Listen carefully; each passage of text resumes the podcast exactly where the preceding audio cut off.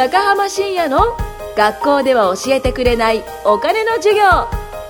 この番組はインターネットビジネスを中心に起業家の卵を1400人以上指導し年商1億円稼ぐ高浜深也が誰も教えてくれないお金の稼ぎ方増やし方についてお伝えしていきます。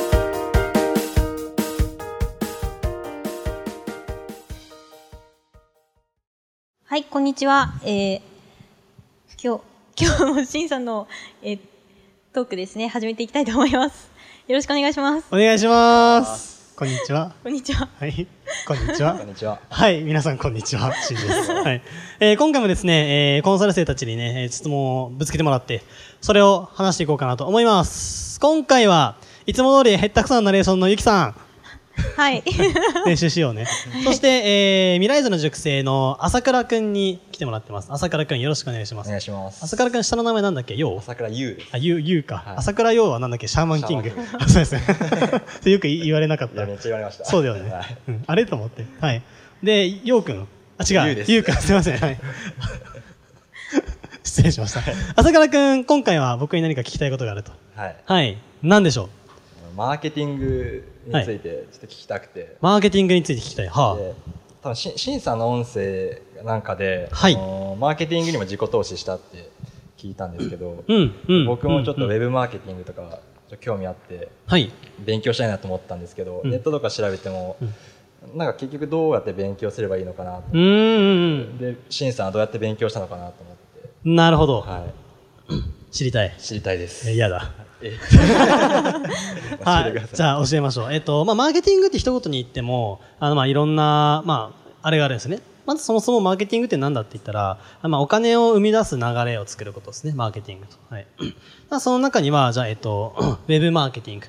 ウェブを使ったマーケティングの手法とか。まあ、それを細分化するとさらに動画マーケティングとか、SNS マーケティングとか、LINE マーケティングとか。うんまあ、そういう感じで、まあ、マーケット、市場を作っていく。まあ、そこで利益を生み出す。まあ、その流れを作るっていうのはマーケティングと言います。はい。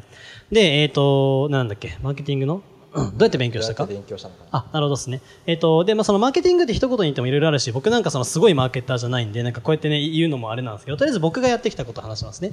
えっ、と、まあ、お金を生み出す流れ、まあ、いわゆるマネタイズをするまでの流れですね。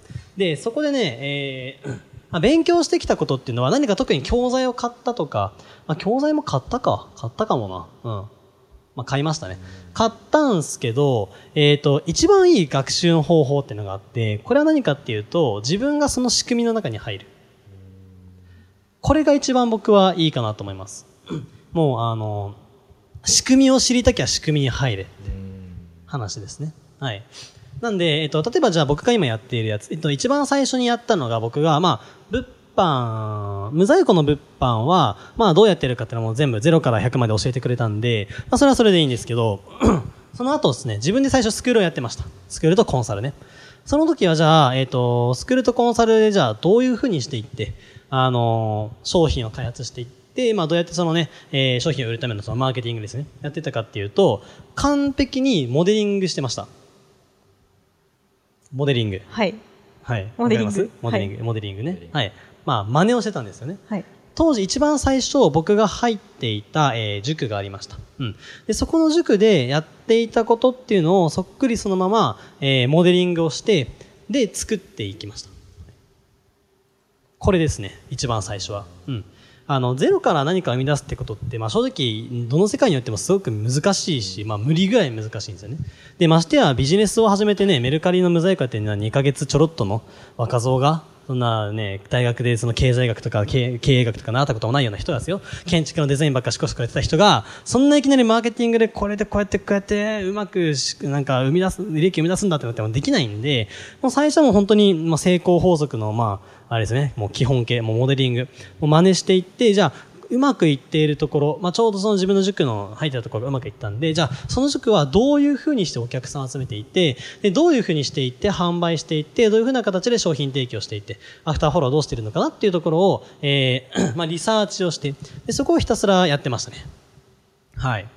なんで一番最初はそれで、うんと、まあ、その後は自分でなんかこう、あ、こうしたらいいんじゃないか、ああしたらいいんじゃないかっていうのも、まあ、出てくるんですけど、勉強の仕方はまずはやっぱ仕組みに入るってことが一番大事かなと思います。はいだからこう、朝からか今物販やってるじゃないですか。はい。外注化してます？外注化してます。なるほど。うまくいってますか？そうですね。まあ始めたばっかなんでちょっと手こずってる感じですかね、なるほど。その外注化って、なんか何を基準に、その外注の仕組み作りました？何を、えーそうですね。いろんな人に話を聞いて、うんでまあ一人すごいなんかいいモデルの人がいたんで、うん。その人の丸パクリした感じですね。うん西さんですかね。大西さんであ木村さんですね木村さん、はい木村さん？あ、あー、木村さんか。まあ名前出ちゃいましたけど、まあ誰もわかんないからいいや。はい。なるほど、なるほど。あ、で、それでね、正解なんですよ。あの、うまくいっている人とか、うまくいっているところって絶対必ずあるんで、まずそれを見つけること。で、見つけたら、まあ自分にまずそれが適用できるかどうか。できるかどうかっていうのは、その現実的に可能かどうかですね。あの、やれるかやれないかじゃなくて、現実的にできるかどうか。ね、アマゾン儲かってるから俺もアマゾンやろうって結構厳しいじゃないですか。うん、FBA、融資借りて FBA 立てて、みたいな。プラットフォームバーン作って広告作っやってて、まず融資引けねえしって話なんで、まあ現実的にまず可能かどうかというところを見極めた上で、でもやるっていうのはこれ OK ですね。で、まあ本当に、まあさっきも言ったんですけど、もう仕組み走りたかったら仕組みに入るのが僕は一番だと思ってて、なんか最初その木村さん？木村さんの外注やってました？やってないですねいいろいろお話は聞いててでいろいろ教えてもらった感じですなるほどですね。うん。まあ、百分は一見にしかずで話を聞くっていうのはまあもちろんいいんですけれども、実際それを体験する、体感するっていうのがまあ僕は一番と。うん。なんでまあ、今ヤフオクの無罪化やってるじゃないですか。であったらまあ、今これからやろうとして、まあ順調にいきそうだったらまあ別にそれはそれで結果オーライなんですけど、まあ確実にやるんだったら、まずは自分がその仕組みに入って、で、その仕組みで働いてみる。で、そうすると内部のことがっつり入れるじゃないですか。うん。で、そこで、じゃあ、どういうふうにして、あの、その仕組みを成り立たせているのか、えー数字の部分とかそうですね、利益はとか、従業員、そこにかかっているスタッフの人数は、で、粗利どれくらいで、順利、こうあの、胴元の、一番上の利益はどのくらい見込めてて、で、スタッフにはどれくらい払っていて、どのくらい労働させていて、で、その時、スタッフっていうのはどういったところの やりがいを持っているのか、または逆にどういったところに不満を持っているのかってところとかもしっかりリサーチしていった上で、その仕組みを理解して、で、作っていくってこと。これが僕は一番頭にいい方法だと思ってます。うんで、まあ、いきなりね、その仕組み見てモデリングすれば、まあ、それはいいかもしれないですけど、まあ、中に入ってみてこそ分かるものたくさんあります。例えば、その、じゃあ、そこで働いてるスタッフの気持ちだったりとかね、まあ、気持ちベースでやるわけじゃないですけど、その、離職率が多い、離脱率が多いってなった時に、じゃあそれからなぜかっていうところが、じゃあ実際働いてみて、はこのなんか労働に合わない収入だなとか、っていうんだったら、じゃあもっと作業分散させた方がいいなとかっていうのが分かってくるんで、まあそういったところを仕組みの中に入って、で、入ってみてやるっていうのがまあ一番僕はいいんじゃないかなと 思いますね。なんで、そういったものはたくさん体験すべきだなと思います。はい。その外注だけじゃなくて、じゃあ、うんとなんだろうな。あ、この人はこういうところでやってるんだと。まあそれを真似したかったら、まあそこに一回入ってみるとかでもいいし。僕も今やってるその、まあ未来図ってやってるじゃないですか。そこの仕組みっていうのはもともと僕が、うんと、まあ今は僕はリーダーで、講師たちをね、まあ僕はリーダーじゃなくなりましたけどね。はい、なくなりましたけど、もともと僕がリーダーでやっていて、その講師たちっていうのを集めて、まあその人たちを従えてというか、でその人たちと一緒にやってましたけど、もともとじゃあ僕は何やってたかっていうと、その仕組みの中で働いてたんですよ。ずっと最初は、えっと、メンターの K さんっていうかリーダーで、そこの講師として僕は2年間ずっとやってたんですよ。そう。で、そこで、あ、あこういうふうにやっていけばいいなと、こういうふうにやっていくとうまくいくなと、こういうふうにやっていけば、まあ、あの、コミュニケーション取れるなとかっていうのがだんだん分かってきて、で、その次にその仕組みを使わせてもらってやってるっていう形です。はい。なんで、まあ、結論を言うと、あれですね、まあ、本とか読んで勉強するのもいいんですけど、まあ、一番は仕組みに飛び込むってことが一番いいですね。実際にその環境に飛び込むってことですそういうことです。体験した方がいいです。で、だんだんその体験していくと、見て、あ、なるほど、こうすればこういけるんだなっていうその目測が立てれるようになるので、なので、だんだんとそれをやっていくといいかなという感じですね。で僕も今ね、あの、新規事業パートナー募集というのをやっていて、まあ、そこのね、あの、まあ、今、候補ということでカリキュラム進めてる人が、あの、まあ、さっき、あ前回出たカフク君って人だったり、あと、ゆきさん、こやつ。こやつ、こやつ。はい。が いるんですけれども、あのまあ、その人たちっていうのも、今はね、事業パートナーってことで、最初は僕を、まあ、リーダーとして、まあ、いろんなその事業を僕と一緒にやっていくことになるんですけど、今度は、その仕組みですね。僕が今までやってきたことっていうのは、例えばじゃあ、ゆきさんがリーダーとなって、で、同じように一緒に事業する人っていうのを募っていって、そこで展開していったりとか、かふくくんが、えっ、と、同じように、事業者を、チームをですね、それぞれのチームを作ってやっていくとかっていう感じで、そう、どんどんどんどんね、あの、まあ、そこ、いい仕組みは、あの、分かち合っていってやっていくと。はい。だからまあ、あのでゆきさんだったりね、前の家福くん、まあ今いないですけどね、家福くんね。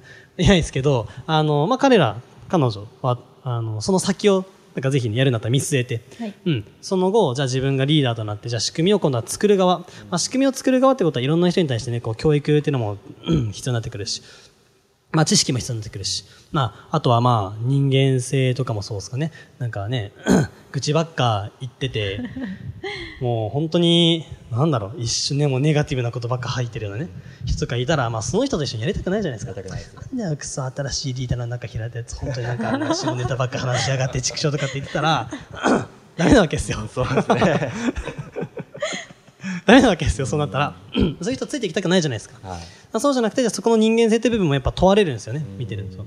ああ、じゃあ、ゆきさんの、ゆきさんの、じゃあ、今度ね、新しくやっていこうっていう人がいたとしたら、はいじゃあ、ゆきさんという人が見られてるわけなんですよ。ああ、もうこの人っていうのはなんか、はいうん。あもうしっかり勉強してるし、いろんなことを教えてくれるし、まあ、いろんな人に対してその義務の精神もあるし、うん。だし、その実力もね、しっかり備わってるし、あ、すごいな、この人についていきたいな、この人みたいになりたいなっていう。うんやっぱそういう風になっていく必要はね、どんどんどんどんありますね。うん。だから今、朝、うんと、朝倉くん、はい。ようくん、ゆう くんね、はい。朝倉くんも今外注してますけど、まあそれっていうのも、あの、一番最初ね、外注さんどっから見つけてきてるかわかんないですけど、あの、そこでじゃあ外注して、人にその、何かを依頼する 人と一緒にやっていくに値するような人間じゃなかったら、まあそれ、いずれバレるんですよね。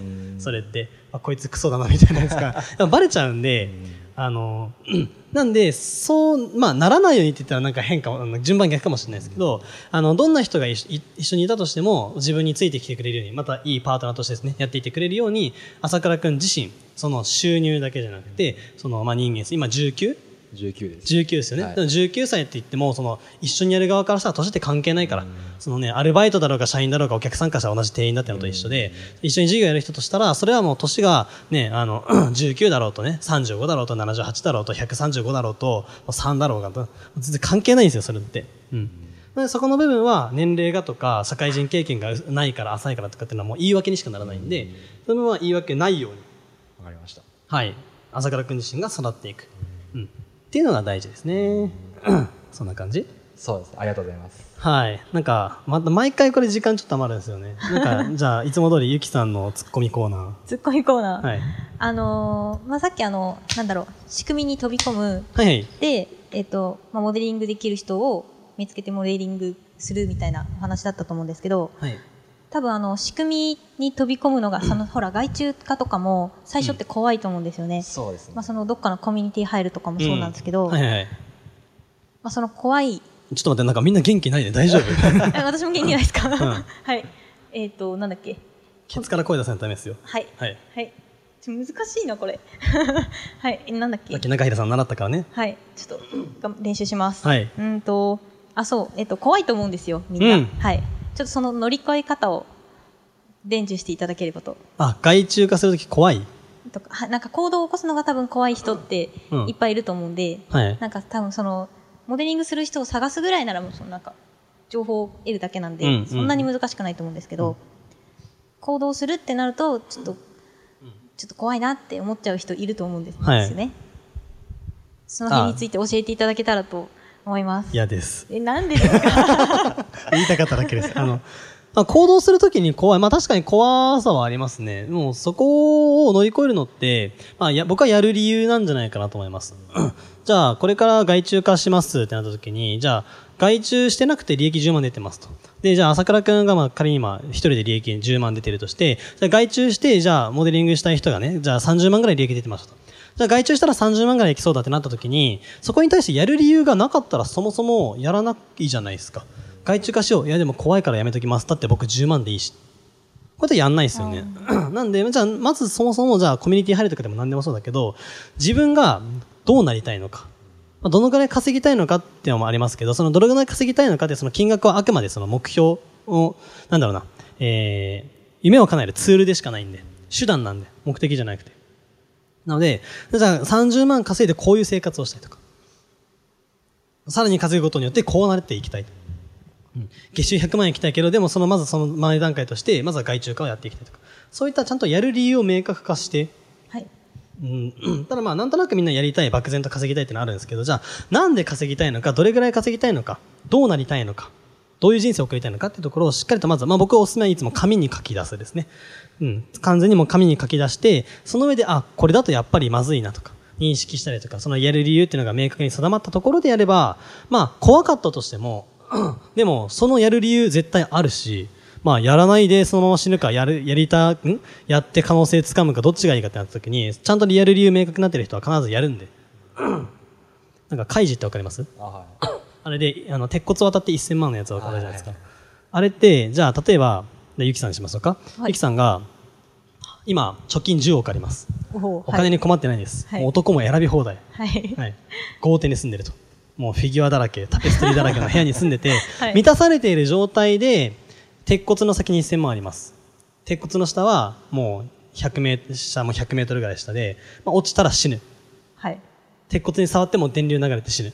はいなった時に渡りますか？渡んないです。渡んないですよね。はいじゃあ次、状況を変えましょう。ゆきさんが一文なしになりました。で、家族が、えっ、と、病かかってますと。その、まあ、病気を治すためには、もう2日後にアメリカに飛んで、で、1000万円、手術費用がかかる。で、その1000万円をもう今すぐ用意しなきゃいけないと。ってなった時に、鉄骨あります、目の前、えっと、先に1000万あります、渡りますか？渡ると思います。うん。まあ、ゆきさんの家族愛がどれぐらいかによりますけど、わかりますよね。はい。これが、まあ、やる理由ですね。まあ、マインドセットの威力って僕は教わりましたけど、はい。同じじゃないですか、やろうとしてること。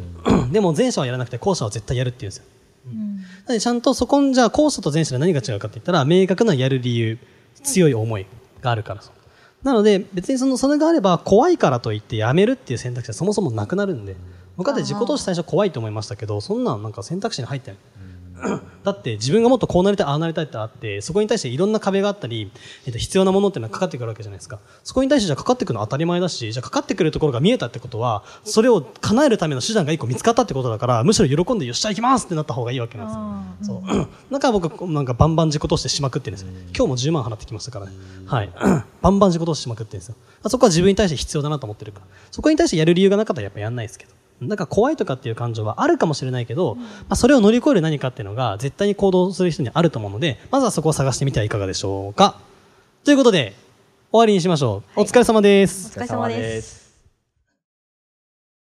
今回も高浜深也の学校では教えてくれないお金の授業をお聞きいただきましてありがとうございました番組紹介文にある LINE アットにご登録いただくと無料面談全国どこでも学べる有料セミナー動画のプレゼント。